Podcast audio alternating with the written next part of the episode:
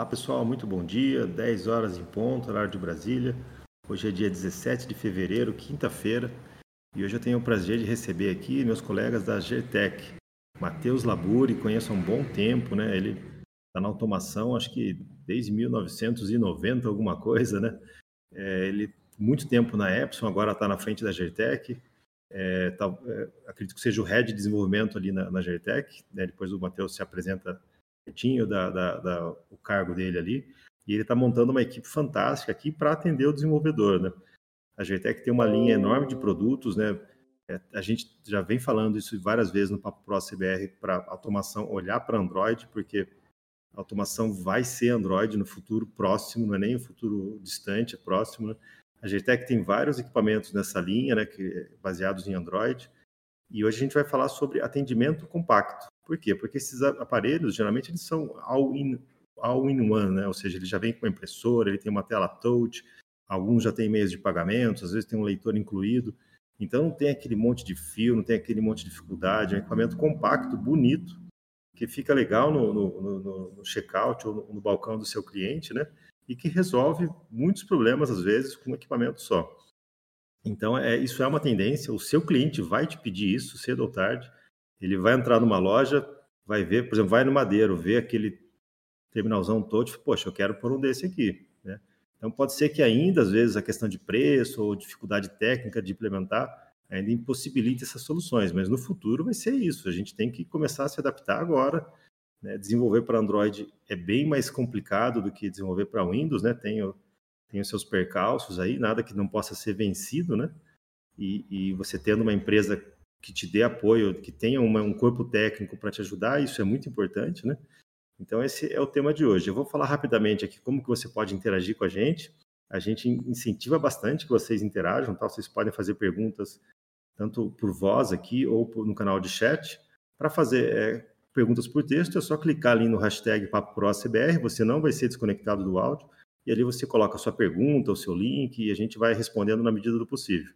É, para você subir no palco aqui, é só clicar na mãozinha, vai aparecer, a gente aceita o seu convite, vai aparecer um pop-up verde na sua tela, você dá OK, aí sim você vem para o palco, pode fazer sua pergunta ou até mesmo um comentário. Às vezes você já é usuário da Gertec, você já usa o GPOS 800, 700 em alguma solução, e vai ser bem legal se você subir aqui, dar o seu depoimento, contar o seu case de sucesso, tá? É, então fiquem à vontade, é uma conversa bem informal, a gente espera a participação de todo mundo.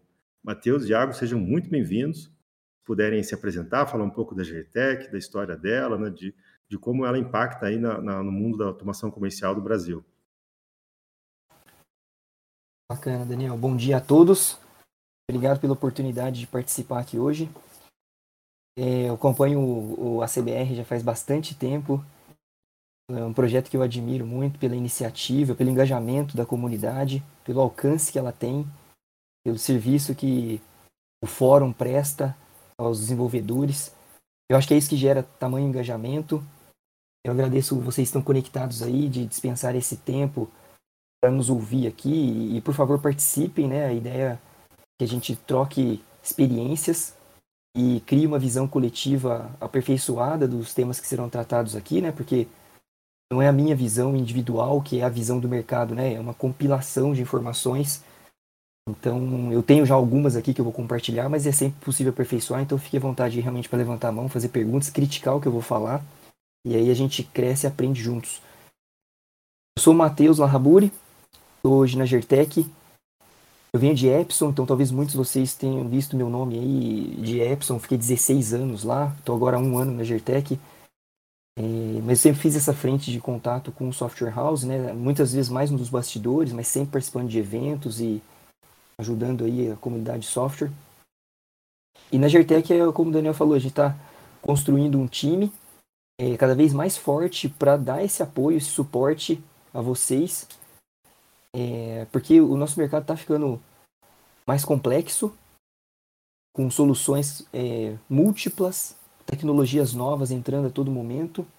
Só tem um jeito de a gente atender bem o nosso cliente, a gente trabalhar junto, cada um na sua, no seu know-how, né, no seu o seu aporte ali dentro de uma solução que é um conjunto de coisas, né? Não é só o hardware, não é só o software, não é só a infra, não é só a tecnologia, né?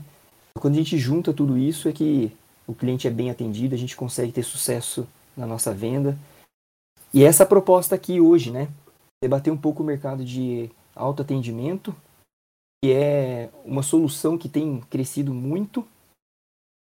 E não que ela é a única ou vai ser a única, mas ela entra dentro de um contexto ali é, de complemento, onde o cliente ele opta como ele quer ser atendido, né? E o varejo tem esse desafio, né, de cativar o cliente, de entregar para ele o, uma forma de atendimento conveniente para esse cliente. Só assim existe fidelização, né? Estou é... falando um pouquinho. Bom, antes disso, aliás, né? Tá aqui comigo o Iago, é, o Leandro também.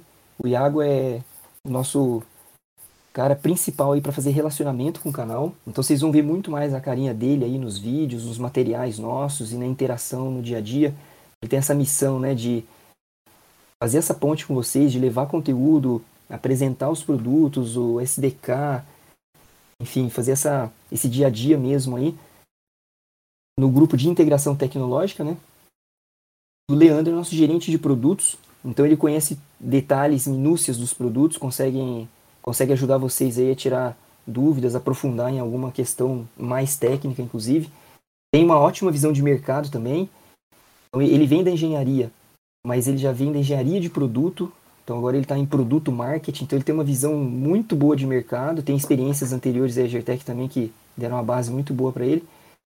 É, então ele conhece a fundo o nosso portfólio, o porquê de cada detalhe. Aproveitem ele aí para é, explorar um pouco desses conhecimentos também, não só hoje aqui, mas os contatos nossos ficarão aí para vocês usarem ao longo do tempo.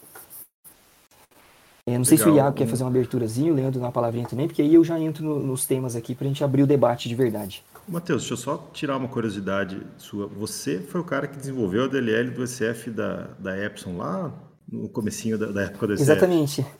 Isso é, mesmo, fui contratado lá na Epson para desenvolver a DLL, né? Comecei assim lá. Entrei como desenvolvedor para criar essa interface que não existia, né? Uhum. É, era tudo TXRX, né? Daí as DLLs de alto nível começaram a mudar, vamos dizer assim, tornar mais fácil isso, né? Então, é muito bacana, assim, por que, que eu até quis fazer essa pergunta? Porque é bom você, é, a gente saber aqui que quem está ali do outro lado é um desenvolvedor, né? É um cara que, que enxerga a dor do desenvolvedor, né? Que já passou por isso, né? Então não é um, alguém estranho que, que, que acha que a choramingação na software house não faz sentido, né? Então é muito legal isso. Exatamente, a minha formação é técnica, né? É, iniciei minha carreira desenvolvendo sistemas, né? Até voltando um passo antes, então, comecei lá na Unisys, né, desenvolvendo frente de caixa Calypso, né, que hoje ainda roda em muitos frentes de caixa por aí, né. É, depois na Epson desenvolvi DLL, então eu entendo bem esse universo aí de integração com os periféricos, com os hardwares, né. É, já não faço desenvolvimento há, uns, há alguns anos, né, na verdade, mas tenho essa noção exata dessa dificuldade e, e essa é a minha luta mesmo, né, facilitar isso exatamente por conhecer esse universo técnico. Bom, Bom Mateus... eu tinha. Eh, isso, Iago, vai lá. É, o Matheus já me apresentou, mas eu vou reforçar que a minha função dentro do time de integração é estreitar o relacionamento com as software houses, é melhorar e facilitar a vida de vocês, né? Eu entrei há pouco tempo junto com o Matheus, é, o Matheus está reformulando o time. É até legal a gente deixar isso claro, porque eu já vi algumas é, mensagens ali no, no outro canal, no canal de texto, e o pessoal já falava que teve alguma dificuldade. A ideia é exatamente melhorar tudo isso e refazer aí os laços que nós temos com as software houses. Eu antes é, também tenho uma formação técnica, eu me formei como engenheiro da computação e antes de estar na Gertec eu, eu estava na outra ponta, então eu fui responsável pela área de TI de um, uma pequena rede de supermercados aqui, então eu, eu tinha muita é, relação com a software house e, e, com, e, e, como cliente, né? Então eu também entendo bastante do que acontecia, do que, de como acontecem as coisas. É, depois eu acabei partindo para a área de pré-vendas e é isso que eu faço aqui dentro da Gertec hoje. E a ideia é estreitar os nossos laços e facilitá-los, né? Acho interessante até essa visão assim que a Gertec tem que não adianta ter os produtos fantásticos se não tem um SDK, se não tem um suporte, se não tem exemplo, se não tem alguém para dar aquele pegar na mão da software house no início, né, e falar, olha, é por aqui o caminho, é, tenta isso, tenta aquilo, né? O começo é sempre mais difícil, né? O cara quando principalmente se ele vem de Windows, né, ele depara com, com equipamentos Android, ele, ele leva um, um, choque cultural ali, né? Sim, com certeza. Exatamente, né? E, Só... e essa é a nossa luta mesmo, né? Entregar cada vez um ambiente melhor para facilitar essa migração aí para novos produtos, inclusive, né? Porque quando chega um produto novo, uma tecnologia nova, novamente o choque cultural, né? Então, quanto menos é, essa ruptura é sentida pelo desenvolvedor, mais rápido a gente chega ao mercado com a solução as coisas rodam melhor, né? A gente vai trabalhar junto na solução, né? A ideia não é que só uma das pontas trabalhe e depois o mundo perfeito não existe, né? O problema lá na, na, ponta vai acontecer, pode ser grande, pequeno, mais cedo ou mais tarde, mas problemas acontecem em campo. A ideia é sempre juntos a gente conseguir arredondar cada vez mais as soluções. Eu, eu é, vejo... Não sei se o Leandro quer dar uma palavrinha também. Sim, é, não só. Vai lá, Leandro. Pode falar, Daniel, desculpa aí, perdão. É, pode, pode falar, depois eu, eu abordo o assunto aqui. Tranquilo. É, os meninos já me apresentaram aí, né? Mas é, também veio de uma bagagem grande aí, acho que o pessoal também já vivenciou um pouquinho lá do que era, né? Passei pela Itautec, que virou NCR, IOC, hoje hoje já cada hora tá com um nome a empresa, mas tipo, passei longos anos lá na parte de automação bancária também, então muito na parte de projetos, né? E hoje nessa, nessa cadeira de produto aqui, nessa oportunidade de estar em contato mesmo e trazer isso, traduzir isso aí para o time de projeto. Então o que o pessoal hoje entende como característica, como uma coisa que simplesmente é, talvez a gente consegue traduzir isso como uma oportunidade de melhoria lá dentro com a engenharia, entendeu? Então a gente está aí para ouvir mesmo, para trazer isso, transcrever isso aí, para realmente estar tá evoluindo os produtos e para trazer uma solução um pouquinho mais adequada, né? Então só para falar que a gente está aberto aí. Fique à vontade. Bacana. Não, eu ia comentar que é, essa questão do autoatendimento, né? É, isso já é uma tendência, já, já, já é uma realidade em, no, nos Estados Unidos, Europa, e no Brasil uh, ainda está começando agora, né? Uh, nos Estados Unidos você vê sempre aqueles postos de gasolinas, é um cara que toca o posto inteiro, né? Tudo com automação, é, do, do, caixa ele mesmo e o próprio é, a própria pessoa vai lá abastece. Então é muito comum para o americano esse autoatendimento, né? Aqui no Brasil, isso está virando uma tendência, é, diminuir fila, né? É, muitos clientes acham que isso é uma experiência melhor, mas aí a gente esbarra na questão da honestidade do brasileiro, né? Será que às vezes é mais risco, né? Como que vocês veem isso aí? Vocês veem que está crescendo realmente no Brasil? Isso é uma tendência bem forte? Então, é, agora já mergulhando no assunto mesmo, né?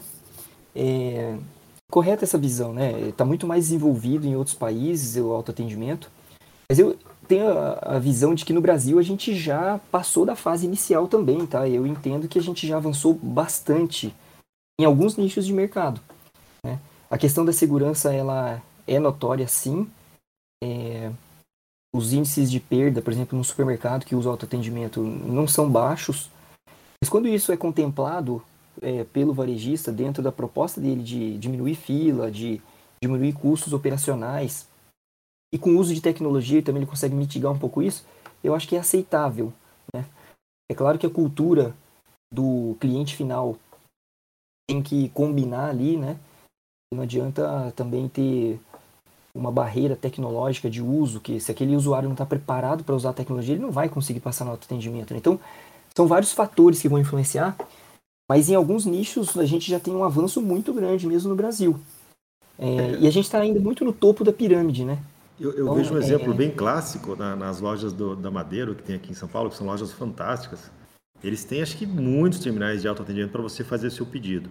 E na loja inteira tem apenas um cara com um caixa. E aquele cara acho que fica até em depressão, porque ninguém vai conversar com ele, ninguém chega ali para fazer a compra com ele. Pois é, e, e, por, o ramo de alimentação realmente, né? Se você pega uma, é, qualquer fast food grande aí, nacional, já usa aqueles totens de autoatendimento e mesma coisa, né? Diminuiu a fila ali no caixa. A interação do cliente muitas vezes é só na hora de retirar o pedido, né? Então, como visão de mercado, aí é uma realidade no Brasil. Em alguns nichos já bastante avançados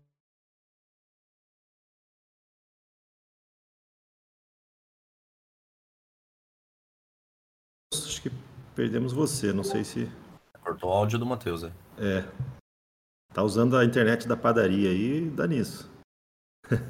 Mas, Iago, enquanto o Matheus não volta, eu, eu, vi na sua apresentação lá que você colocou várias é, fotos dos equipamentos que a Gertec tem para essa questão do autoatendimento, né?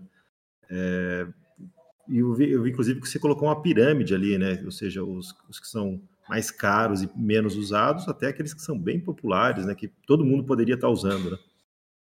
Exatamente, eu acho que era até isso que o Matheus estava falando, né? Que é, tá, tá, um pouco nichado ainda e, e, no nosso dia a dia a gente acaba vendo que a maior parte dos autoatendimentos estão no topo da pirâmide, que são usados em supermercados, no, nas próprias redes de fast food, como você comentou, né?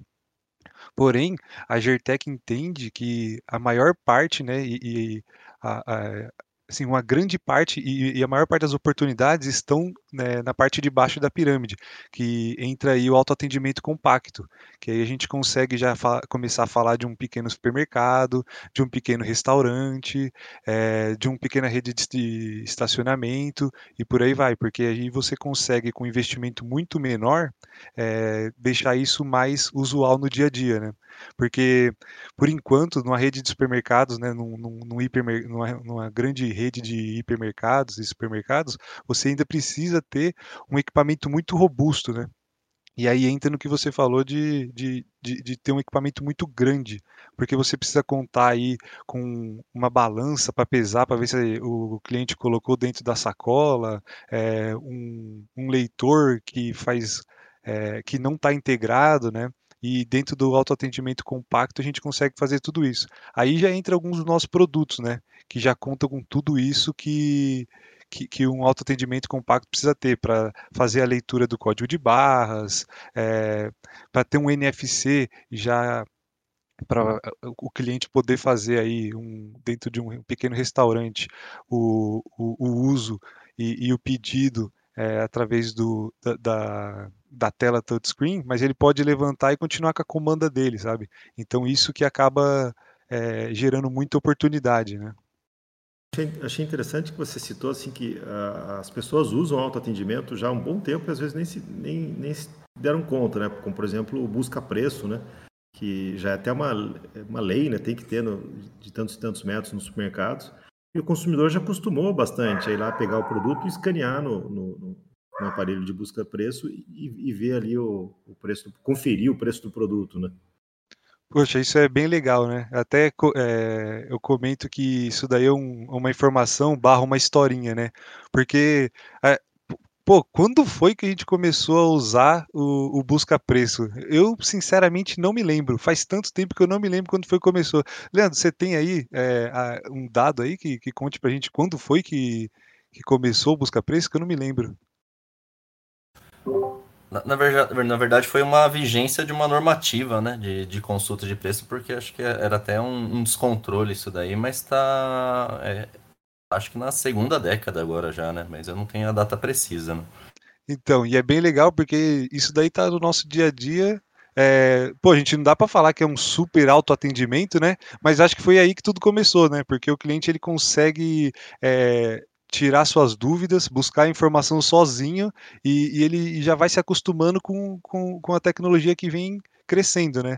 O Android ele ajuda muito a gente nisso porque quem não usa o Android, por mais que o cara seja um adepto do iPhone e ele use o iPhone no dia a dia, em algum momento ele já teve um contato com o Android.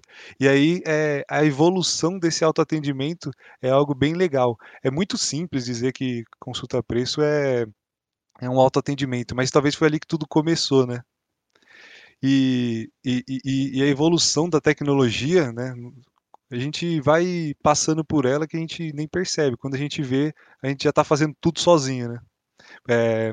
Hoje, hoje o carro-chefe da GTEC nesses produtos é, são a, a linha GPOS, a GPOS 700, 800? É, eu acho que a gente pode dizer que, que o Android no geral, né? Porque a linha GPOS 700, né? Ela, ela tá um pouco distinta. Eu vou até abrir para o Leandro falar com mais clareza disso. Mas é, GPOS 700, ela é, trata da parte de meios de pagamento, né? Já o G800, que também conta com Android, ele não tem é, o pagamento é, incorporado no nosso produto, né? Mas no geral, toda a linha de Android, acho que é o que é o forte da Gertec, é o que a Gertec vem investindo nos dias de hoje. É, ela não abre mão do, do, do, do, restante, né? Mas ela foca bastante no Android. Se você quiser, Leandro, é, reforçar. Sim, sim. É, até quando a gente começou a falar muito do GPOS 700, eu estava até vendo aqui ó, os comentários do Adriano Santos aqui, estava respondendo ele.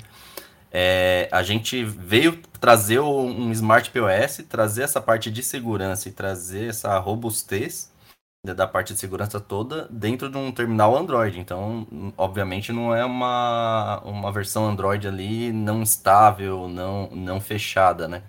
Para esses caras, num G800 que você pensa que você não tem muito essa parte de, de pagamento, e ou talvez você tenha só numa parte de white label, um pagamento local ali, né? Então você não tem esse quesito tanto da limitação do Android ali por conta de segurança, de normativas de PCI e tudo mais que exige num terminal de pagamento. Mas hoje também a gente tem ferramentas que a gente consegue embarcar é, software de parceiros. Até o próprio exemplo que você falou do Madeira é bem legal, porque o nosso terminal está lá. Ele faz toda uma, uma transação completa lá, ele utiliza toda a parte do, no máximo, o nosso terminal, né? toda a nossa parte de gerenciamento e a gente conseguiu embarcar a solução dele de software ali rodando plenamente, né? Então não tem, você não tem uma limitação do Android, você tem uma limitação que você tem que fechar algumas portas por conta de segurança nesses terminais Smart POS. Acho que era mais essa linha que o Iago tá falando. E quando você cair para agora para esses terminais smarts, que a gente está falando até de consulta e outros que estão com Android embarcado, você vai abrir muito mais esse leque de possibilidade quando você pensa que, que essa segurança por conta do pagamento ele está no, módulo à parte, né? Quando você aparta isso, você abre um leque muito maior para a parte de desenvolvimento do Android. É isso, isso é uma estratégia legal, porque eu vejo, assim, se você pega um equipamento e ele tem ali o lugar para você inserir cartão, vamos dizer assim, ferrou, porque esse, esse equipamento vai ter que ser PCI, ele vai ter que ter toda uma segurança enorme envolvida, então, para você colocar uma versão nova de Android, não é só ir lá e fazer um update neles, tem que homologar, as adquirentes têm que homologar, as bandeiras têm que homologar, é uma novela, né? Então, é comum esses equipamentos que têm é, a leitura de cartão, de chip, eles terem um Android, às vezes, um pouco mais antigo do que os, os outros. Então, dependendo da, da solução que você quer fazer, às vezes compensa usar um equipamento que não tem o pagamento embutido, como o GPOS 800, né? O, o Gboot, e você usar um pinpad externo, né? Você plugar nele um, um pinpad USB ou usar um pinpad Bluetooth. Vocês concordam com essa visão? Não, plenamente. É, é, é isso até que a gente está tá trabalhando com os nossos clientes, né? Porque até a parte do, do PinPad, hoje, hoje muitos comerciantes já estão migrando muito pela necessidade de NFC algumas soluções um pouquinho mais compactas, né? Então a gente tem até os pinpads Bluetooth NFC que eles vão integrar plenamente com essas soluções Android.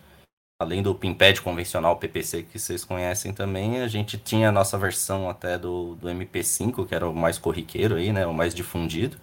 Mas a gente também vai ter novas soluções que é justamente pensando nesse mercado, nessa fácil mobilidade, né? A gente fez um paralelo assim para vocês enxergarem até com um frentista de, de posto de gasolina, né? Ele não necessariamente precisa ter um, um micro ali, um terminal completo. Ele pode ter um, um, um pinpad desses Bluetooth ali que vai exercer o pagamento e ele vai ter um, um terminal ali, um PDVzinho Android com esses caras todos conectados via Bluetooth, entendeu? Você tem uma, um leque de soluções muito maior quando você pensa em integrar dessa forma. O, o Android também é muito fácil de ser gerenciado, né? É, você consegue é, atualizar de qualquer lugar, é, configurar de qualquer lugar, com uma facilidade um pouco maior, né? E, e eu acho que como tu, o que mais conta dentro do autoatendimento é a experiência que você quer dar para o seu usuário, né? É, o, o, Android ele também traz essa facilidade porque ele é muito intuitivo, né? Além de todo dia você se deparar com o Android é, em algum ponto, é, como é, até brinca que as, as crianças hoje em dia já nascem falando a linguagem do Android, né? Não fala mais português, fala Android. E aí isso torna muito mais intuitivo, muito mais gerenciável, muito mais fácil de, de você conseguir é, completar a experiência que você quer dar para o seu usuário no geral, né? É, inclusive, o Leandro até citou que buscar preço aí a gente já tem também é, um, um, um buscar preço que tem o Android embarcado nele. E é legal que você deixa de ter só aquela função, inclusive é, por trás aqui nos bastidores, o Bruno Mariano, que é um colega aqui de, do time de integração, que é quem ajuda a gente no suporte às software houses, às homologações, aos chamados e por aí vai. Ele trouxe aqui que começou lá em 2006, né? Então é um dado legal da gente compartilhar aqui que em 2006 foi onde talvez tenha começado é, o autoatendimento de forma simples.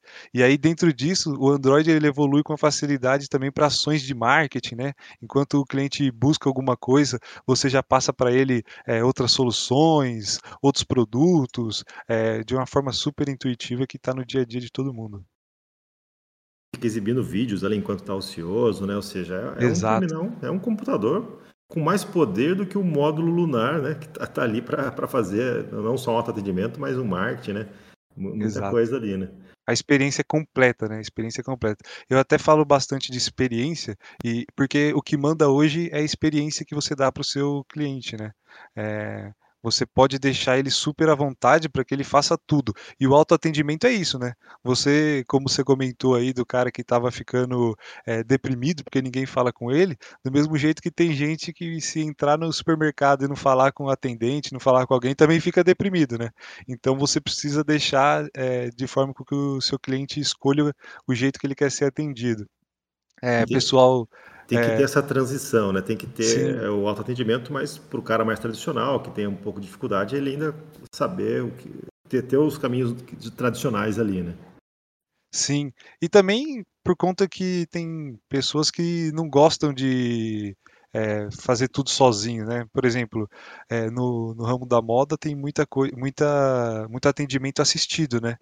E aí pô, é, muita gente gosta de uma segunda opinião quando está comprando uma camiseta ou algo do tipo. E hoje em dia já é feito isso também. É, o, a, as lojas entendem que, por exemplo, final de ano está super lotado, você quer comprar uma lembrança para dar no Natal e você vai numa, numa loja, está super lotado, você quase desiste.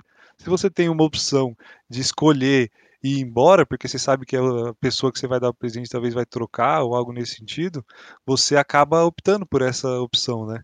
E, e, mas tem gente que quer uma segunda opção, quer saber se a camiseta caiu bem ou algo nesse sentido.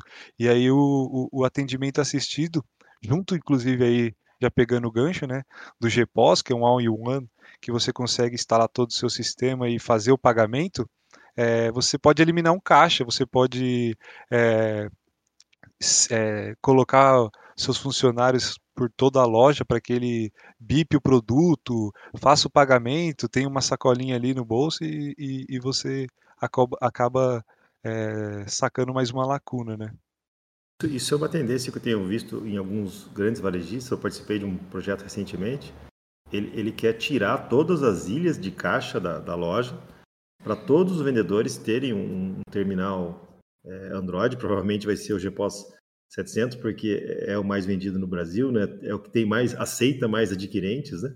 Sim. É, e, e, e, ali ele já faz pagamento em cartão. Então, se o, se o, cliente for pagar em cartão, ele já resolve a venda.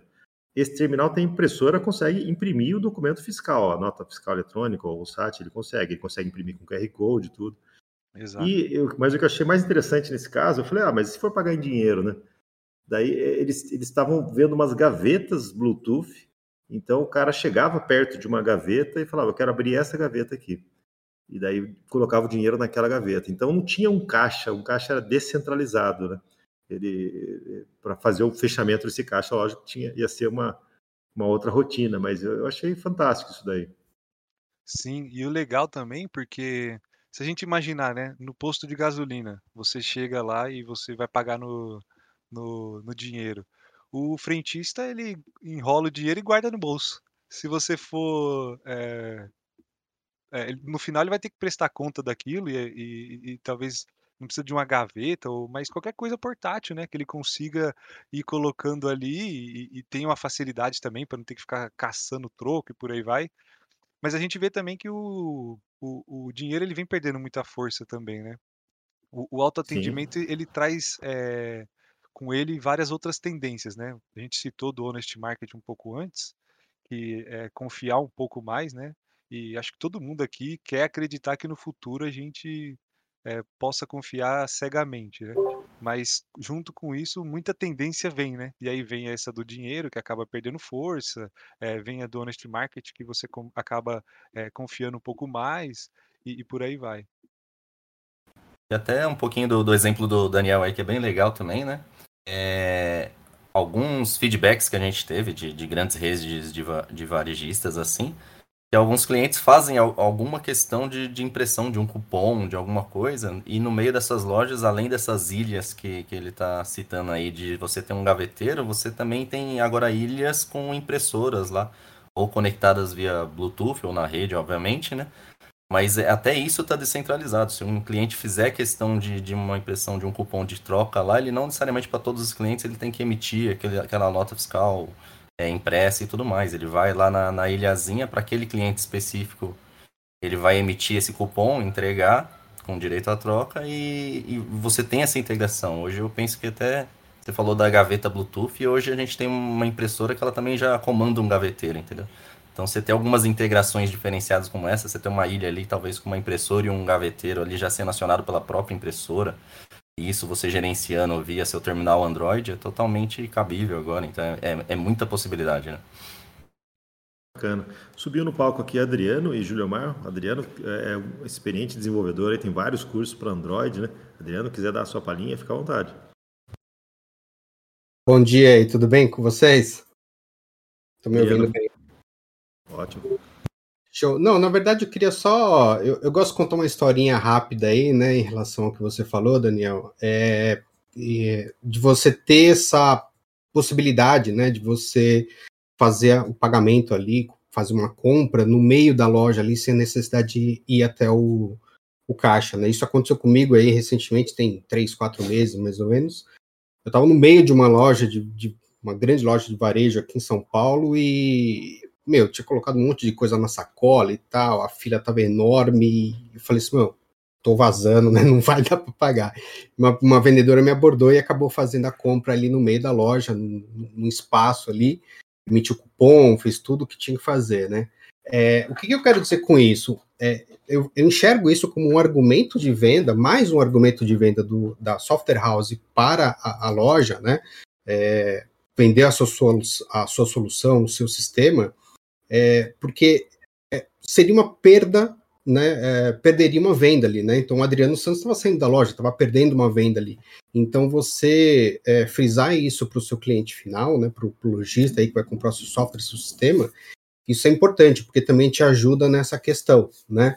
É, é, as, as lojas, cada vez mais as lojas não querem, obviamente, perder venda. Então, isso ajuda até no faturamento da empresa, aumenta a quantidade de vendas, enfim. Então, é, é, eu enxergo isso como algo que está chegando no mercado, ainda timidamente, né? Eu vejo poucas lojas de departamentos hoje, poucos varejistas com isso aqui em São Paulo, mas a, a, a tendência, eu acho que é isso aumentar cada vez mais. Né? Só uma palhinha aí, só uma, uma, uma ideiazinha para vocês aí. Eu quero até reforçar o que o, o Adriano falou, é, porque isso acontece muito e, e, não só nessas grandes lojas, né? Imagina, você está na sua casa, final de ano, e você quer. É, e, e, faltou alguma coisa para sua ceia, por exemplo, vai. Pô, imagina você ter que sair da sua casa, pegar o seu carro, ir numa grande rede, pegar uma fila, sabe? Você sabe que vai estar tá lotado, você, pô, ah, não vou comprar não. Vou, vou, não vou entregar o prato principal porque eu não quero pegar uma fila algo nesse sentido. E aí, quando você mostra isso, principalmente para os pequenos é, mercados, vamos dizer assim, vai, mercado de bairro, que você consegue colocar ali dentro dele, né? Algo parecido com o Honest Market também, é, está crescendo muito também em condomínio, né? Esses, esses mercados de parede de condomínio, que você pode até cobrar mais caro no, no produto, porque o cliente ele quer pagar para não enfrentar uma fila, né? Você paga mais caro porque está pagando para ter uma experiência mais rápida. É pra... conveniência, né? Isso, para suprir a necessidade. Porque, pô, se todo mundo pensar igual, vai todo mundo no mercadinho, né? Então esse cara tem que estar tá preparado para o atendimento compacto também, né? Para ele colocar dois, é, pro, duas soluções ali na parede que o cliente escolhe, bota na sacolinha e vai embora. Então, acho que é, é muito ganha-ganha com, com essa questão do atendimento compacto, né? Principalmente nos pequenos é, comércios, porque isso acontece no dia a dia. Você não quer pe pegar seu carro, ir numa grande loja, você quer só comprar um produtinho e você vai pagar o valor que for, porque você quer só suprir a sua necessidade. Fantástico isso que, que vocês é, adicionaram, porque a hora que a, a, o lojista entende que o software está dando mais lucro para ele, ele está ganhando mais dinheiro graças a um recurso tecnológico que você entregou para ele, ele não larga de você nunca mais. Exatamente. Ele, ele é. não vai ver sua mensalidade como um ônus, né? ele está vendo, não, isso aqui beleza, isso aqui é um sistema que eu contratei que, que me, me aumenta a minha receita. Né? É, você vira ativo na, na, na, nas contas do cara, né? Você é um ativo ali, você está é, é, gerando lucro para o cara, né? Então a, a, probabilidade do cara te dispensar é muito menor, né? Exatamente. Bom dia, pessoal. Vai lá, Juliana. Ó, oh, mentira aqui. É, eu queria fazer uma pergunta aqui, até pro pessoal aí, Matheus, Leandro. Eu tenho aqui equipamento da, da Gertec.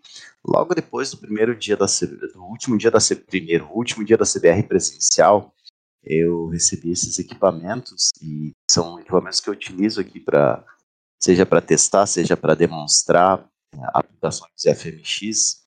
É, queria saber se, por exemplo, o G800 ou o GPOS 700 sofreram uh, alterações, atualizações, se existe alguma coisa nova neles, ou são já os mesmos equipamentos daquela época, hoje continuam sendo eles iguais, tanto hardware quanto uh, software. Claro, uh, os softwares sofreram algumas atualizações no decorrer desse tempo todo aí. Então, na, na parte de implementação, se, se é essa preocupação, se você pode usar esse cara aí realmente para fazer uma implementação, é, eles são plenamente compatíveis, né? Obviamente, é, as imagens Android é o que a gente fala, né? É um universo agora que está sempre um pouco vivo, então, em questão de atualização de imagem, a gente já teve várias é, correções em cima desses caras aí, né? Ou melhorias. Mas na parte de desenvolvimento, eles estão compatíveis, sim. Daí até se for questão de atualizar esses terminais e fazer um desenvolvimento, você pode acionar nosso time de suporte lá, eles já têm realmente todo o processo lá para te informar, né? Mas é, é bem tranquilo, sim. É, o hardware em si ele não está defasado. A parte de hardware, né? Pensando que você tem a, peça física aí, ele não, não sofreu uma defasagem. Sofreu de atualização realmente são implementações de software, né? A pergunta mais também foi porque, uh, querendo ou não, a gente trabalhando com as versões mais atuais do, do Delphi, sim, ele acaba caindo fora algumas versões anteriores, né, do, do Android, então a gente tá, eu acho que está no limite mais ou menos, que acho que a, a versão que está nele é a 7, acho que já ainda compila, mas provavelmente uma das próximas versões aí já não compile mais, por isso da, até da pergunta. Mas são ótimos equipamentos, é, tenho eles e não tenho foi até uma resposta que eu falei, né? É, a gente tem essa limitação para esses dois, porque realmente quando a gente tem um produto que você embarca o, o, o, Android nele, você fica um pouquinho engessado em estabilizar aquela versão de Android nesse cara, né? Então, como eles não têm um volume tão alto que justifique quanto um celular, assim, que, né, que você tem milhares de, de unidades no mundo ali, então o cara realmente ele faz uma recorrência dessas imagens, no caso do G800, ele teria essa possibilidade. Nesse cara, a gente engessou na, na imagem, eu acho que ele também tá K8, né? E no caso do, do GPOS 700, ele entra naquela outra conversa, quando a gente fala também de estabilização, quando você tira uma certificação que ela é bem pesada, certificação de segurança de um produto numa versão, então quando ele, nasce, você estabiliza uma versão e realmente certifica ele numa, numa versão ali do Android, ele realmente ele fica crachado nela, assim. Então a gente vai ter um release do GPOS 700, ele não, não que esse descontinuou, mas a gente vai ter um novo release com uma nova imagem Android, da mesma forma que a família do G800, ele também vai ter uma implementação aqui agora, já com Android mais recente, Android 10 a 11, acho, não, ele está com Android 11 também. Então a gente vai ter uma continuidade, continuidade dessas famílias por conta dessa limitação. Estou esperando chegar um equipamento aí que eu sei uns equipamentos novos para testar aí esse One, que também são Sim. ferramentas sensacionais. Valeu aí. Vocês têm um equipamento que é o, o Smart PDV, o G-Touch A112, e, e, e, ele é bem oportuno para mini mercados, para varejo em geral, né? Ele já tem tela touch, impressora.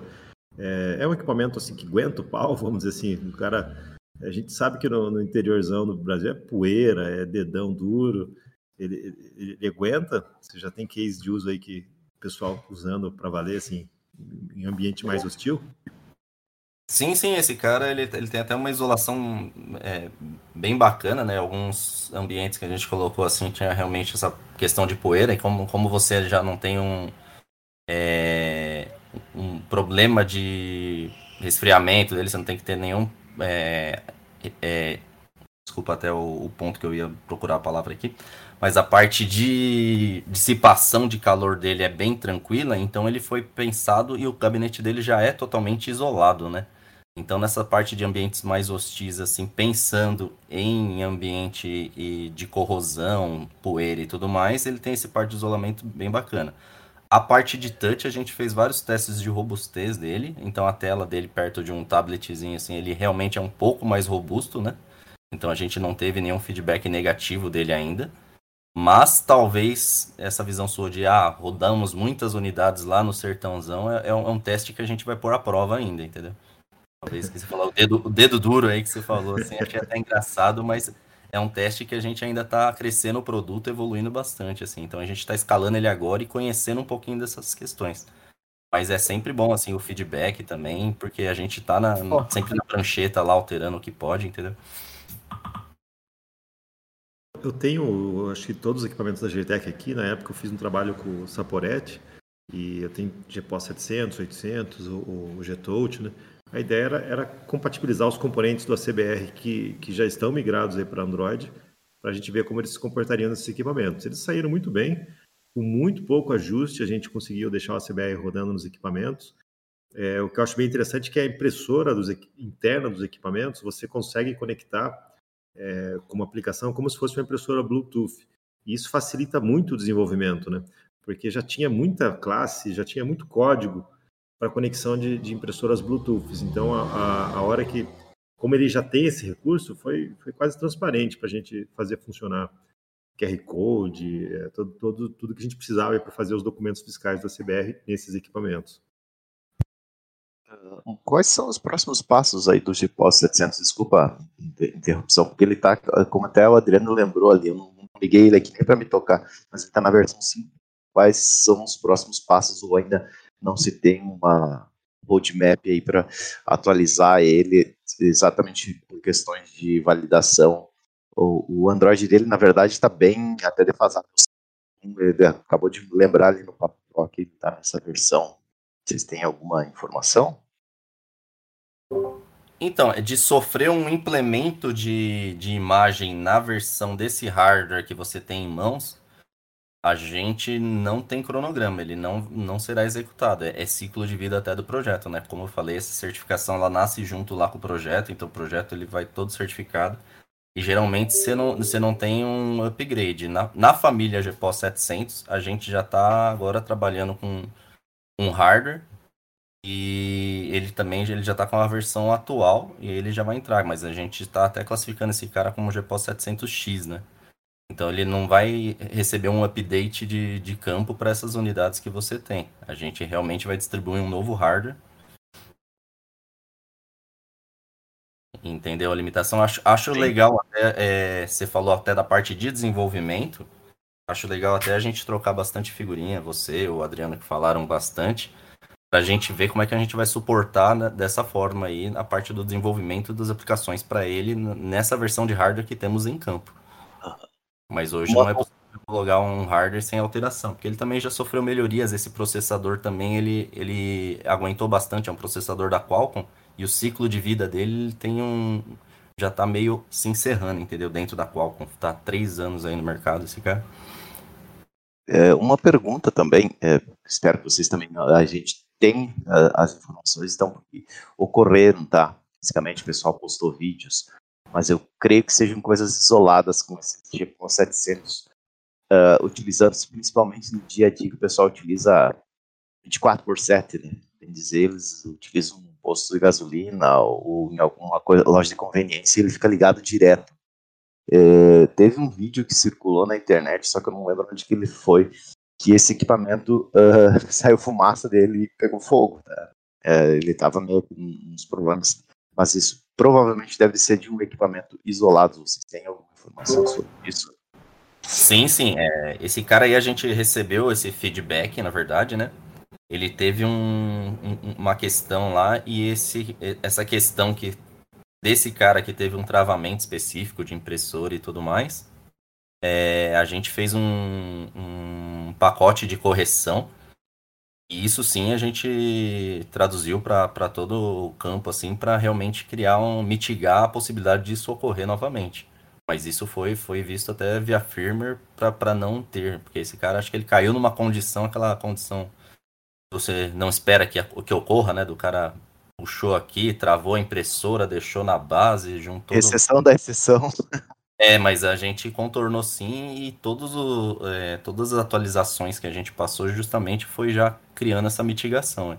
Já teve uma atualização, inclusive, de firmware, né? Não é nem no nível de Android esse cara aí, foi na questão do nível do firmware do, do, do equipamento. Mas sim, a Pessoal, gente. vocês estão me ouvindo? Agora sim, Matheus. Desculpa eu interferir aí. Peço perdão, meu, minha internet que resolveu pregar uma peça em mim hoje. Acho que eu fiquei Manda o falando Wi-Fi sozinho do um vizinho tempo. aí, Matheus. É, então, esqueci de pagar a conta, né? Me perdoem. Eu tentei reconectar algumas vezes e algumas vezes eu ouvia, mas não conseguia falar. Vocês me perdoem. Só para você se sei- situar aí, você parou na bem no começo, quando a gente iniciou falando de pirâmide lá, de, de- da pirâmide que a gente usou na nossa, no nosso webinar. Então foi bem no começo mesmo. A gente já tocou aí diversos assuntos aí. É, eu vi. Não, legal. Mas a ideia é essa mesmo, né? Era esse papo mesmo. A gente poder não só falar do autoatendimento, mas melhorar o nosso contato com vocês. É muito bom a gente poder ter essa oportunidade aqui. Deixa eu fazer uma recapitulação rápida aqui, então, do que, que eu acho que a gente já falou até agora, só para a gente voltar aqui no, no raciocínio, daí a gente tentar ir pelo menos para um fechamento aqui do, do foco do- da discussão do autoatendimento. E aí a gente abre novamente para perguntas e a gente debate tudo de novo. Aliás, agradeço aí a participação do, alguns que falaram, né? O Gilmar que está conectado aí, mas eu acho que teve agora há pouco outra pessoa conectada falando também, é, comentando sobre o autoatendimento.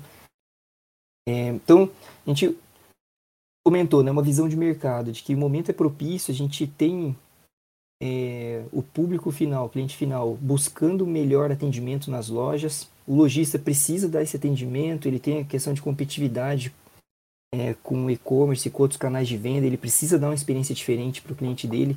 Ele também tem que reduzir custos, ele tem que oferecer novos serviços. Né?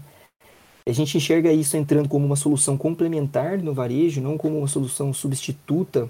Certamente ela vai tomar um pedaço do espaço das outras opções de compra, mas Acreditamos muito mais no convívio entre as opções de interação do cliente final com o lojista.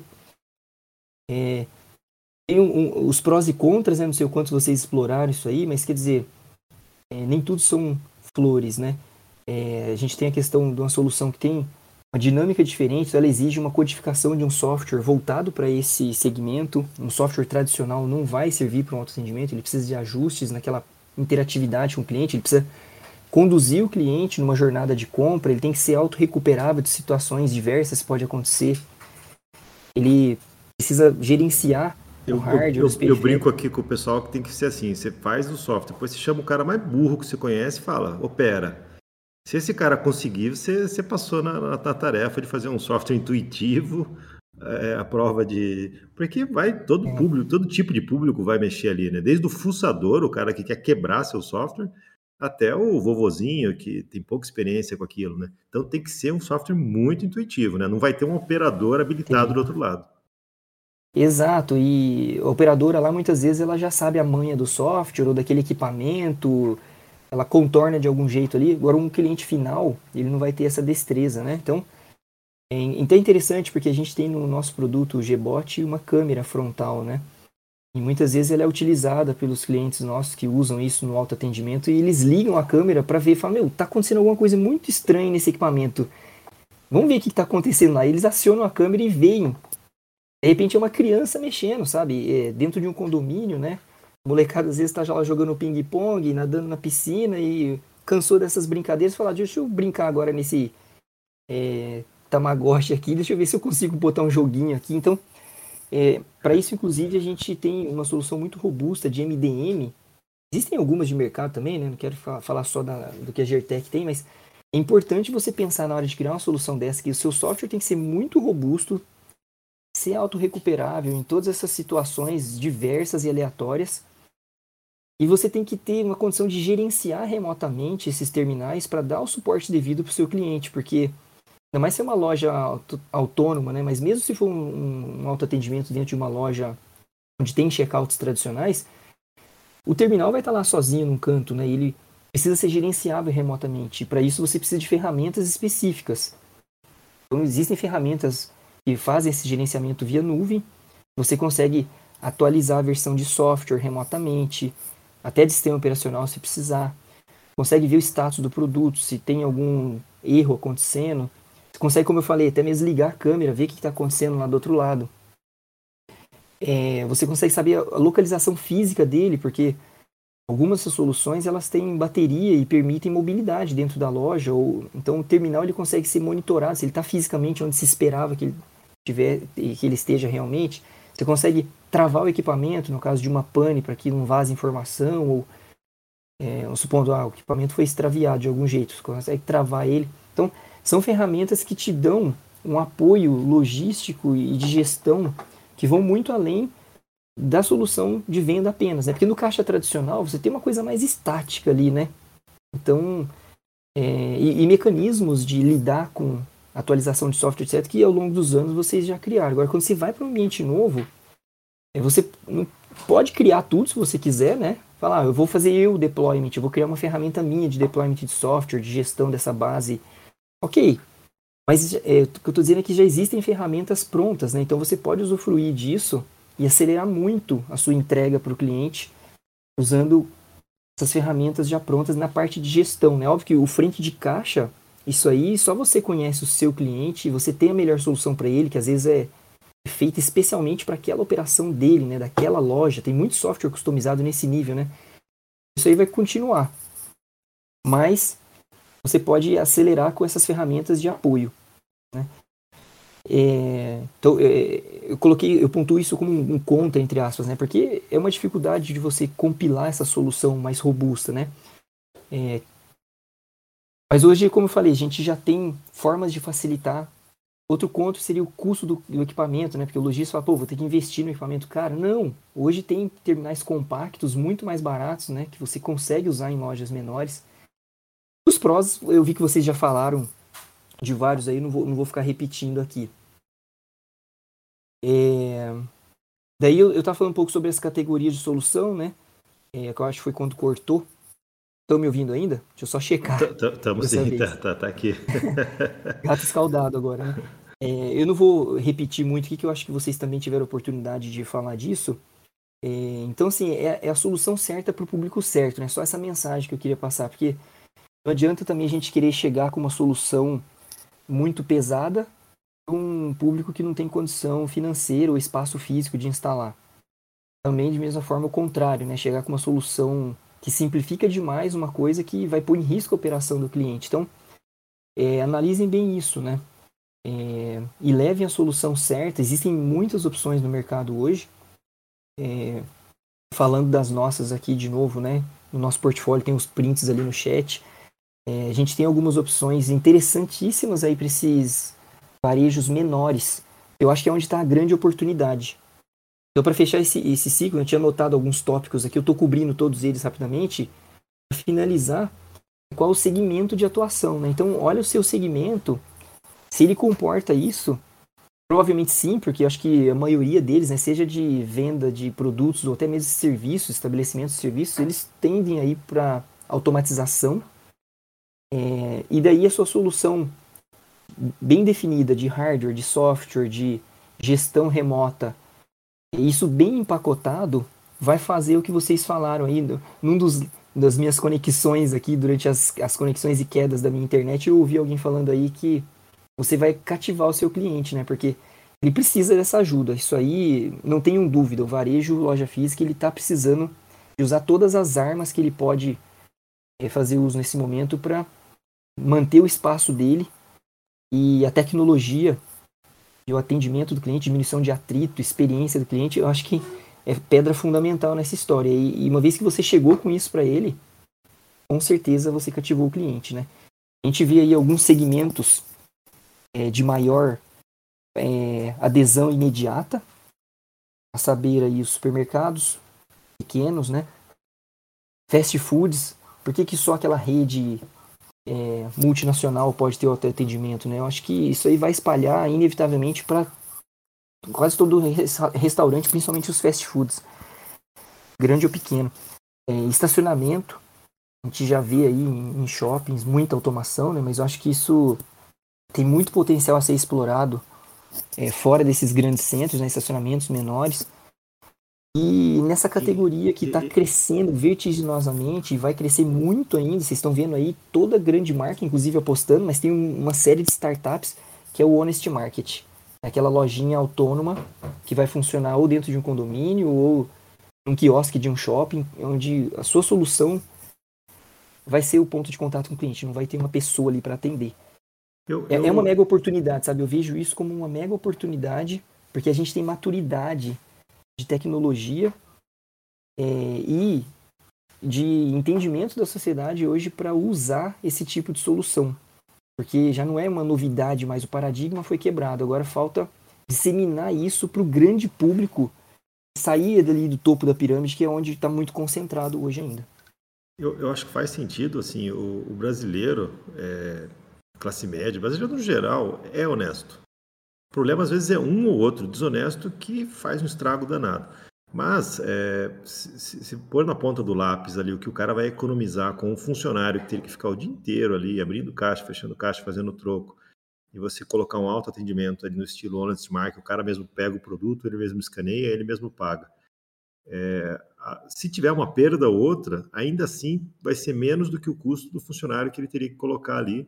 Também poderia desviar, também Caixa também desvia, né? Então, assim, ou você confia ou não confia. Né? Então, acho que para alguns segmentos mais controlado, tipo dentro de um condomínio, dentro de um clube, faz sentido, sim, você já colocar autoatendimento com Honest Mark.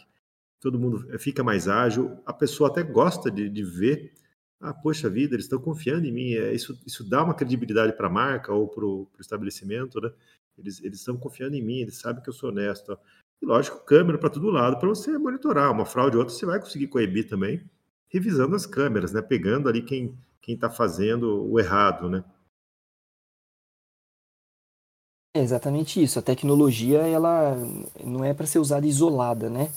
Tem a questão da segurança interna, que hoje quase todos os estabelecimentos já têm um sistema de monitoramento por câmera, né? Ele é fundamental, sem dúvida, em algumas operações. Tem coisas que não precisa, né?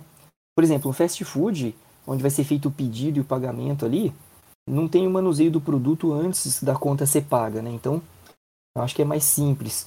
Agora, quando a gente vai para um supermercado, uma farmácia, aí realmente, né, tem uma manipulação do produto na gôndola é, e, e, pode haver extravio. Mas aquele cara que vai mal, mal, mal intencionado, ele muitas vezes não vai nem passar no caixa, certo? É, agora, claro, o autoatendimento talvez aquele mal intencionado seja ter um convite, né? Do cara falar, eu bipo de cinco produtos, eu bipo três, né? É, mas aí se eu tenho uma característica que exige uma solução mais robusta, vai ter que ser adotado ali, de repente, uma balança e tal, uma solução mais pesada mesmo, daquela que é mais cara, inclusive. É, mas tem um meio termo, né? E eu acho que é onde o Honest Market está trabalhando e está crescendo muito. Eles apostam na idoneidade do cliente, utilizam de monitoramento como forma de coibir e fazem a conta de um índice de perda que ocorre sim, mas é perfeitamente sustentável dentro da operação. Porque é, aí tem outra, outro ponto importante, né? O cliente compra é, sempre no lugar que é mais barato? É o único fator de escolha de compra? Ou será que ele também considera, por exemplo, atrito, diminuição de atrito, né? a conveniência dele, o bom atendimento? Então, aquele lojista que usa tecnologia nem sempre precisa ser o mais barato. E nisso ele também consegue acomodar essa questão de perdas do mal cliente, né? E, e, o cara já conhece o público dele, né? Se de repente ele já, ele já sabe, ah, o público que frequenta aqui é um público é, de boa, eu conheço todo mundo, quase, às vezes é um mercadinho, ele conhece todo mundo que aparece lá, né? Entra alguém estranho e começa a usar o, o autoatendimento, o cara já fica mais ligado, né? E outra, se você pôr câmeras externas, esses caras que estão mal intencionados, eles, eles fogem de câmera, então eles não, eles não vão querer usar aquele autoatendimento para tentar fazer uma fraude, sendo que eles sabem que está sendo filmado. É, exatamente. E, e, assim, voltando lá naquele ponto da loja do futuro que eu falei, né? Que é uma loja completamente autônoma. Acho que todo mundo aí deve ter visto um vídeo que viralizou do Walmart, né? Que até mostra uma versão virtual de, de, dessa loja. Eles têm tanto a loja física quanto a virtual, né? Mas sem viajar no, no, no, no metaverso nesse momento ainda, falando lá da loja do futuro física, é... isso é uma tendência, né? Ainda meio utópico nesse cenário é, Brasil, mas é, é, pensando que é uma tendência, volto a dizer, o meio do caminho ali entre o caixa tradicional, que é uma linha de bloqueio que depende completamente do ser humano fazer o BIP de produto a produto para não ter o roubo, etc. Esse meio do caminho é o autoatendimento, não tem dúvida. Que tem, como eu disse, né, alguns tipos de produto, desde aquele mais seguro, com uma balança integrada, que ele mede o peso de cada produto para saber se o cara botou na sacolinha realmente só o que ele bipou. É, mas isso aí, para mim, está muito focado nesse topo de pirâmide, por ser caro e grande é, como é que fica essa base de pirâmide? Ela também vai passar pelo autoatendimento. E ela vai ter que ser criativa, né? A base da pirâmide. E nós participando dessa criatividade com ela, né? entregando soluções que são esse meio termo. E óbvio, é, dentro do público que comporta, do tipo de loja que comporta. É, mas a, é, essa é a oportunidade, essa é a onda da vez. É, e que quem estiver preparado para aproveitá-la com certeza vai conseguir disseminar bastante sua solução. Ela está acontecendo, né? Basta ver aí como está crescendo é, o autoatendimento dentro de praças de alimentação de, de shoppings. Eu acho que isso vai expandir, não vai ficar só no shopping. Ou lojas grandes, né? Vai, vai para as pequenas. Questão de honest market. Então, o varejo vai ser invadido por muito, muita automação. E o autoatendimento é mais uma delas aí. Eu acho interessante a, a software house observar o, o, os seus clientes, né? Qual é a dor que eles têm hoje, né? É, fila, poxa, um autoatendimento resolve fila. É, é, o cara quer modernizar, ele quer colocar algo mais bonito, uma telona grande, tá? também vai resolver isso. Mas é, antes de você começar a ofertar algo, você vê qual é a dor que os seus clientes têm, que, que o autoatendimento ali, os equipamentos mais compactos podem ajudar ele, né? É, muitas vezes o próprio cliente vem com a demanda. O cliente chega, olha, eu vi tal coisa em tal lugar, você tem igual? Você faz, você faz igual? Então, daí já é um sinal que você tem que começar a se ajustar naquela direção, né? O seu, o seu mercado está querendo aquilo, né? Agora, para você se antecipar, eu acho que é legal você conhecer os equipamentos, conversa aí com a Gertec, pede, pede equipamento aí para homologação, brinca um pouquinho com ele, vê como que é, se é pesado, se não é, se é robusto, se, se não é qual Android, né? Como que você, como que aquilo vai ficar na mão dos seus clientes, né? Como que eles vão usar aquilo? Imagina soluções para aquelas, para aquele cenário. Poxa, posso fazer isso? Posso quebrar o software aqui, então faz a venda no celular, depois na hora de pagar ele pega esse aqui que tem impressora. Você bola soluções baseado na necessidade dos seus clientes, né? Mas para isso você tem que conhecer o que, que o hardware é capaz de fazer, o que, que, o que, que esses equipamentos têm e como eles podem ajudar, né? Um, um, leitor embutido, como tem já no Gboot, ajuda o seu, de alguma forma, uma câmera, poxa, tem uma câmera aqui, como que a gente pode usar agora aqui? Podemos tirar uma foto para fazer cadastro, podemos... É, então, são muitas possibilidades novas né, que a Software House, de repente, pode começar a é, explorar e criar novidade. Todo mundo adora novidade, né? Então, você criando algo novo para os seus clientes, com certeza vai chamar a atenção. É, exatamente. Nesse sentido, a gente fica totalmente à disposição de vocês para fazer ensaios com esses produtos. Adorando trabalhar com um projeto diferente que visa trazer uma solução que ainda não existe. Tem muita coisa para ser desenvolvida nessa linha aí, voltada a esse público pequeno e médio. E para passar por uma lista de, de prós aqui rapidamente, a última informação maior aqui que eu tinha para passar, eu sei do avanço já do horário, então não vou me estender, mas só para vocês talvez tomarem nota de alguma maneira e ver o que faz sentido dentro do seu da sua clientela, né? Você melhora a experiência do cliente, você facilita afastamento social, moderniza o negócio do seu cliente, otimiza o uso de recursos de RH, consegue entregar para ele uma solução disponível 24 por 7, ocupa menor espaço, aumenta a gama de serviços que ele pode oferecer, desburocratiza o atendimento, diminuindo o atrito e cria algo que é rapidamente escalável para esse lojista, porque se hoje ele tem um ponto de autoatendimento, ele gostou, ele consegue colocar 3, 10, sem grandes mudanças no ambiente dele, porque por ocupar pouco espaço e por depender menos de contratação de RH, ele consegue escalar muito rapidamente se ele gostou, se ele precisa expandir. Esse é o resuminho aí dos prós que a gente vê para a solução de autoatendimento. E, e, e aí, já que eu falei dos prós, bem rapidamente também os contras, que são menos, e são coisas que vão ter que lidar. Tem que escolher o hardware, equipa o, o hardware, o equipamento correto, né? não adianta chegar com o hardware errado, fora da realidade financeira daquele cliente. Esse é um cuidado, né? É, a complexidade técnica desses equipamentos, principalmente das soluções maiores, lá, mais complexas, é, realmente são equipamentos complexos. Esses compactos, muito mais simples. Então esse contra some quando você vai para os equipamentos que a gente citou aí. É, tem que lidar com questões de perda, de segurança. É, faz parte do que a gente vai entregar como solução, né? É, talvez tenha resistência de parte do público, então tem que ser muito intuitivo, fácil de usar, porque se o público tentar usar e não conseguir navegar na sua ferramenta, o autoatendimento não vai funcionar, né? E para isso o software precisa ser redesenhado, pensado para isso. Então eu pontuo aqui como contras, porque é um, é um trabalho que a gente tem que fazer do nosso lado, né, para poder entregar esses prós para o cliente. Interessante, que isso aí depende único exclusivamente da software house na, na, no design de o X o Y, né, da, da aplicação dele, né. Não é, não é algo do hardware do equipamento, né? Não adianta ter um hardware legal que faz tudo, mas o cara pôr um software feio, difícil de operar ali, né? Não, não vai funcionar, né? O conjunto não vai funcionar.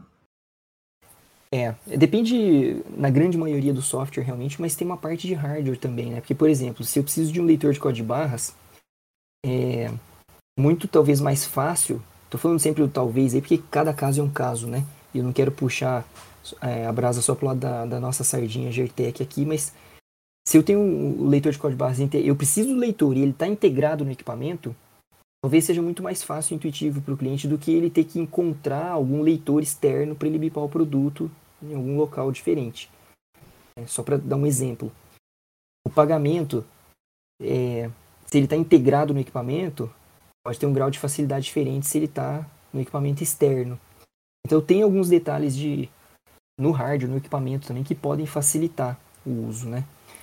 Mas na grande maioria você tem razão, é, vai estar tá no software, porque 90% do tempo ali do autoatendimento é navegando dentro do aplicativo. Então, eu falo por experiência, tenho acompanhado algumas soluções de mercado aí.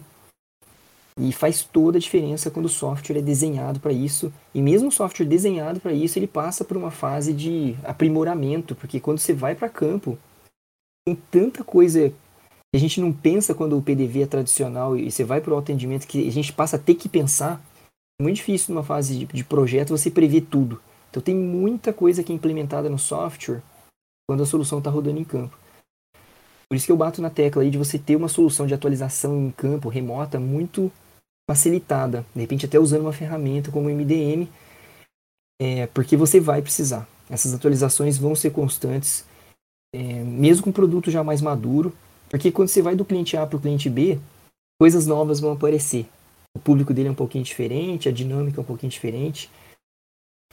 E é aí que você acaba cativando o cliente também, né? Porque uma vez que você ajusta a solução para ele, volta a falar aí de fidelizar o cliente, né? Ele não vai migrar para outro software assim tão facilmente que ele sabe que aquilo ali foi ajustado para a operação dele e tem um valor agregado, né? Só para contextualizar com o pessoal aqui, o que, que, o que significa MDM, né? É, conceitualmente, ah, pessoal, seria o quê? É, você, é, o MDM equipamento... é uma sigla de um tipo de sistema é, que é Mobile Device Management. Então, é, Basicamente, é, é, um sistema que normalmente os fabricantes de equipamentos disponibilizam como um serviço né, de gestão dos equipamentos instalados em campo. Então, é uma ferramenta web na qual você vincula os seus eh, dispositivos de hardware do mercado. Então, vamos supor, você tem 10 GPOS 700, 15 GBots conectados nessa ferramenta, vinculados com o seu MDM. Então você se loga no MDM e dali você consegue fazer todo o deployment de aplicativo, de sistema operacional, gestão de cada equipamento para saber nível de bateria, posição física dele através do GPS. Se você quer que ele liga ou desliga o Wi-Fi, se você quer travar o modo quiosque para o cliente não sair do seu aplicativo e navegar pelo Android e, e poder estragar o equipamento, desconfigurar. Então tudo isso está empacotado dentro dessas ferramentas, né, que no caso da Gertec chama Gertec One MDM, é, e entrega pronto para o parceiro nosso toda essa gestão do equipamento e distribuição de aplicativos. É que a, é uma, a Smart Store, né, que faz a gestão de aplicativos, é integrada. Então você consegue gerenciar aplicativos por grupos. Então o cliente A usa meu aplicativo versão tal, o cliente B versão tal. O equipamento que é diferente lá, eu citei dois, né, Gbot e o GPOS 700, você consegue ter versões de aplicativo diferentes. Tudo isso você faz a gestão na ferramenta. Então você sobe uma versão nova, decide se você quer fazer o deployment imediato para o parque, para grupos, é, para uma unidade, para fazer teste. Então tudo isso aí você faz dentro da ferramenta, sem você ter que criar um sistema de gestão de, de versão de software na sua base sei se ficou mais claro agora, mas eu posso detalhar um pouco mais se for interessante o assunto. Não, sem dúvida. É, é isso é muito interessante, muito estratégico né, para quem vai desenvolver para esse tipo de plataforma, né? Porque a gente está muito acostumado com é, loja, né, Google Play, mas não vai rolar nesse tipo de equipamento o cara abrir uma Google Play e instalar uma nova versão do seu software. Não é por aí que a coisa vai funcionar. Você precisa realmente ter uma, é, um MDM ou, ou, você mesmo construir algo que faça esses deploys automatizados. Né? Então vai, vai, vai de ver que, qual o tempo que você tem Exatamente. ou quanto você quer investir. Né? É, eu, eu não vejo uma loja tradicional dessas funcionando bem nesse nosso segmento, exatamente porque você não tem como criar é, esses grupos e fazer esses deployments automáticos. É, quer dizer, dá para usar? Dá. Mas é, a ferramenta que é feita para isso, ela vai te dar uma flexibilidade é, que você dificilmente vai encontrar numa outra que não é voltada para o varejo, para a nossa operação, que é muito característica, né? Então, por exemplo, você mexeu numa versão, é, o cliente lá tem que pedir para atualizar o software, não é legal isso, né? O cliente final não tem noção que tem uma versão nova disponível, então, é, volto a dizer aí do, da questão do, de ser completamente amigável, né? Então, você consegue programar essa atualização, né? E, e aí, independente da vontade do cliente lá, o seu aplicativo vai atualizar. Em que hora que vai atualizar, em quais terminais, de que forma, tudo isso você gerencia dentro de uma ferramenta profissional dessa, gerando o menor impacto no campo e gastando o mínimo possível também, né, para você não ter que contar com alguém fisicamente lá, te ligar no suporte e te auxiliar dando cliques na tela lá daquele terminal. A ideia é que você consiga fazer a gestão dentro do seu escritório, em 100% do que você precisa fazer lá. A não ser que seja um problema de hardware, né? Ah, desconectou o pinpad do Gbot ou é, teve algum problema de hardware, vai precisar mandar para reparar. Aí não tem jeito de ser remoto, mas se não for um problema de hardware, a ideia é que você não tenha que ir na loja nunca, né? Inclusive extração de logs, tudo isso são é, recursos já existentes na ferramenta que permitem você gerir a base de dentro da, do seu escritório. Importante mencionar assim, o MDM, lógico, vai ter um custo para usar a plataforma. Você, isso, isso é uma plataforma, ela está consumindo dados, você vai subir sua aplicação lá, ela vai ter que ter esse, esse monitoramento dos equipamentos. Isso tudo tem um custo para quem está gerenciando isso.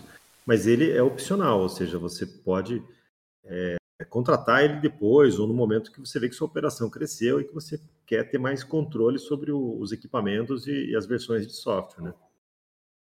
É isso aí. E ainda tem a versão é, da Smart Store onde você consegue, em, com poucos equipamentos, experimentar sem custo nenhum. Então, no momento inicial, você, no mínimo essa parte de gestão é, e deployment de aplicativos você consegue testar sem nenhum custo. Mas realmente, quando você escala isso, né, é, a gente tem que manter um servidor na nuvem com consumo de dados, tudo como você comentou aí mesmo. Então, realmente isso gera um custo, mas é um valor baixo é, olhando o todo, né, e o, o quanto isso te facilita e te economiza no dia a dia de manutenção da base.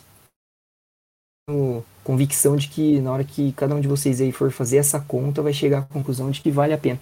E aí não estou falando só do nosso, né? Essa ferramenta de qualquer fornecedor é, vai fechar essa conta. Isso é uma coisa que está crescendo muito também, exatamente porque é, desonera o suporte e, acelera, é, diminui o downtime né, da máquina em campo. Pensa assim, pô, é, encontrei um vício no software que eu preciso corrigir, é, mas está impactando a operação lá.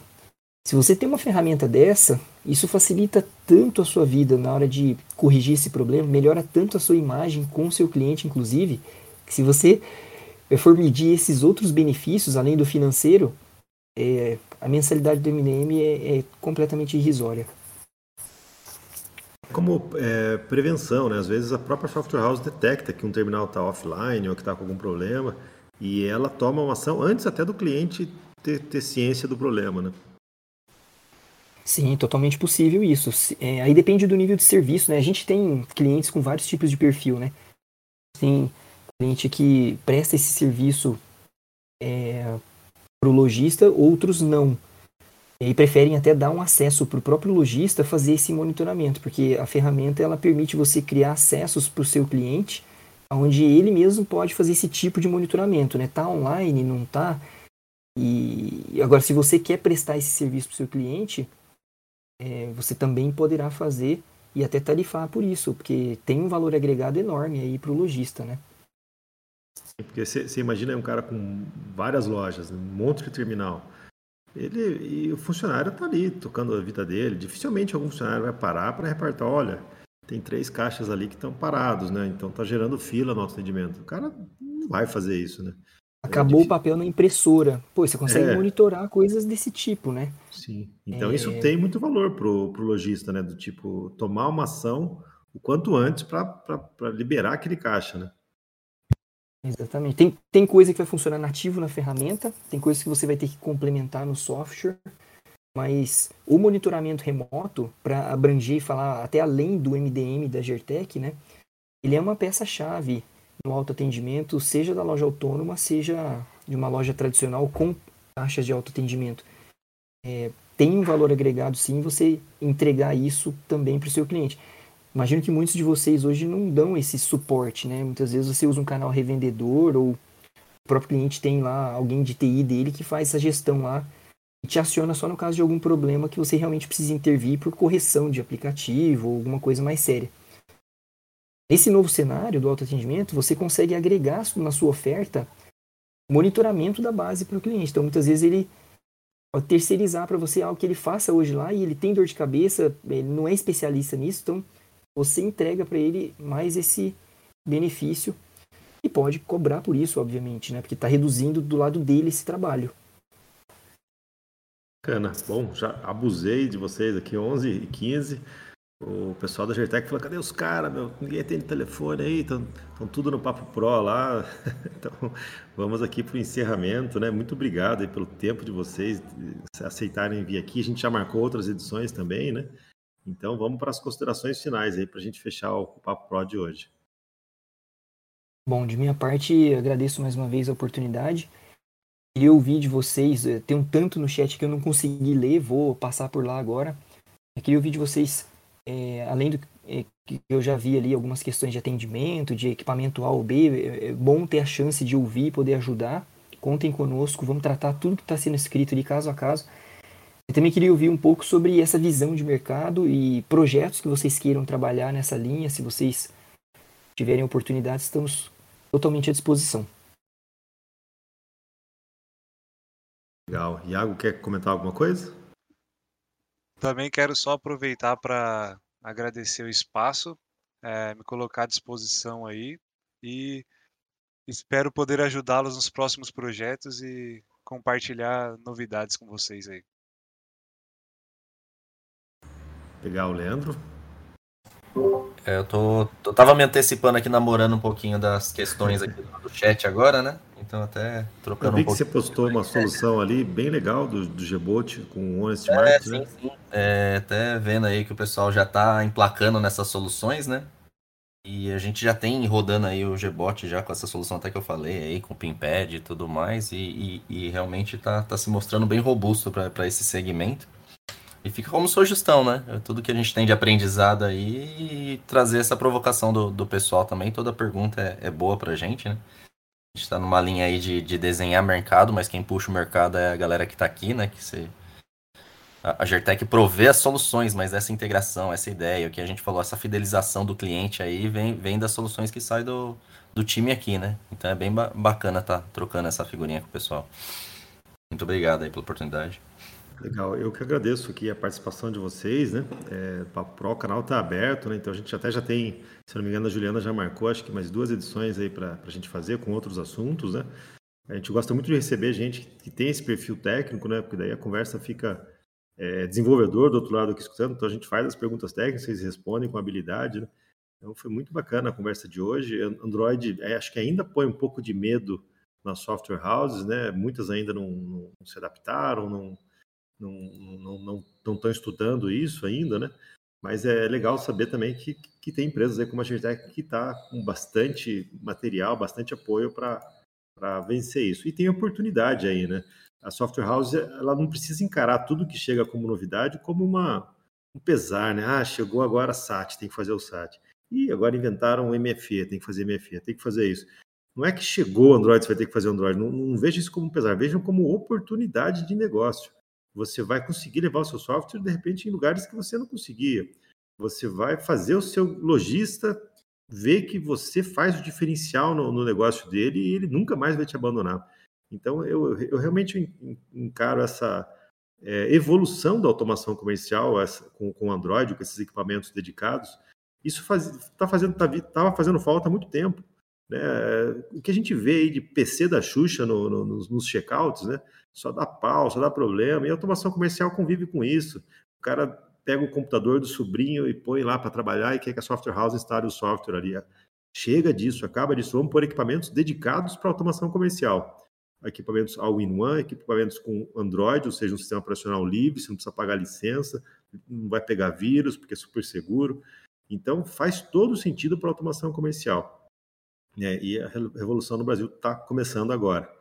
Então, pessoal da GTEC, muito obrigado. A gente vai se encontrando aí no, no, no, nas próximas edições do Papo Pro CBR.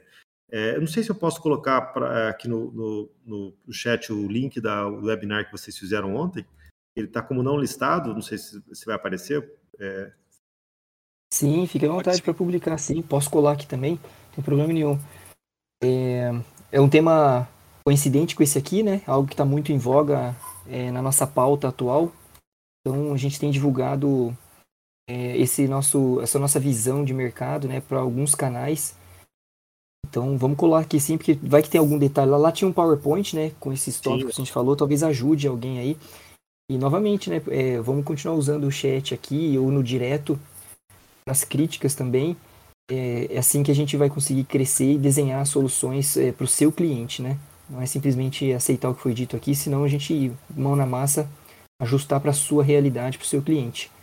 Esse é, esse é o nosso objetivo, nosso intuito. Legal, pessoal. Muito obrigado pela audiência de todos vocês, né? Chegamos a acho, mais de 70 pessoas aqui na sala, foi uma audiência bem legal, um assunto muito bacana. Lembrando que os áudios do Papo Pro ficam gravados, então a gente vai publicar no, no, nas nossas plataformas Spotify, Deezer, é, amanhã, ou talvez hoje à tarde mesmo, a gente já publique. É, então, quem, quem perdeu algum detalhe pode ir lá escutar de novo, né?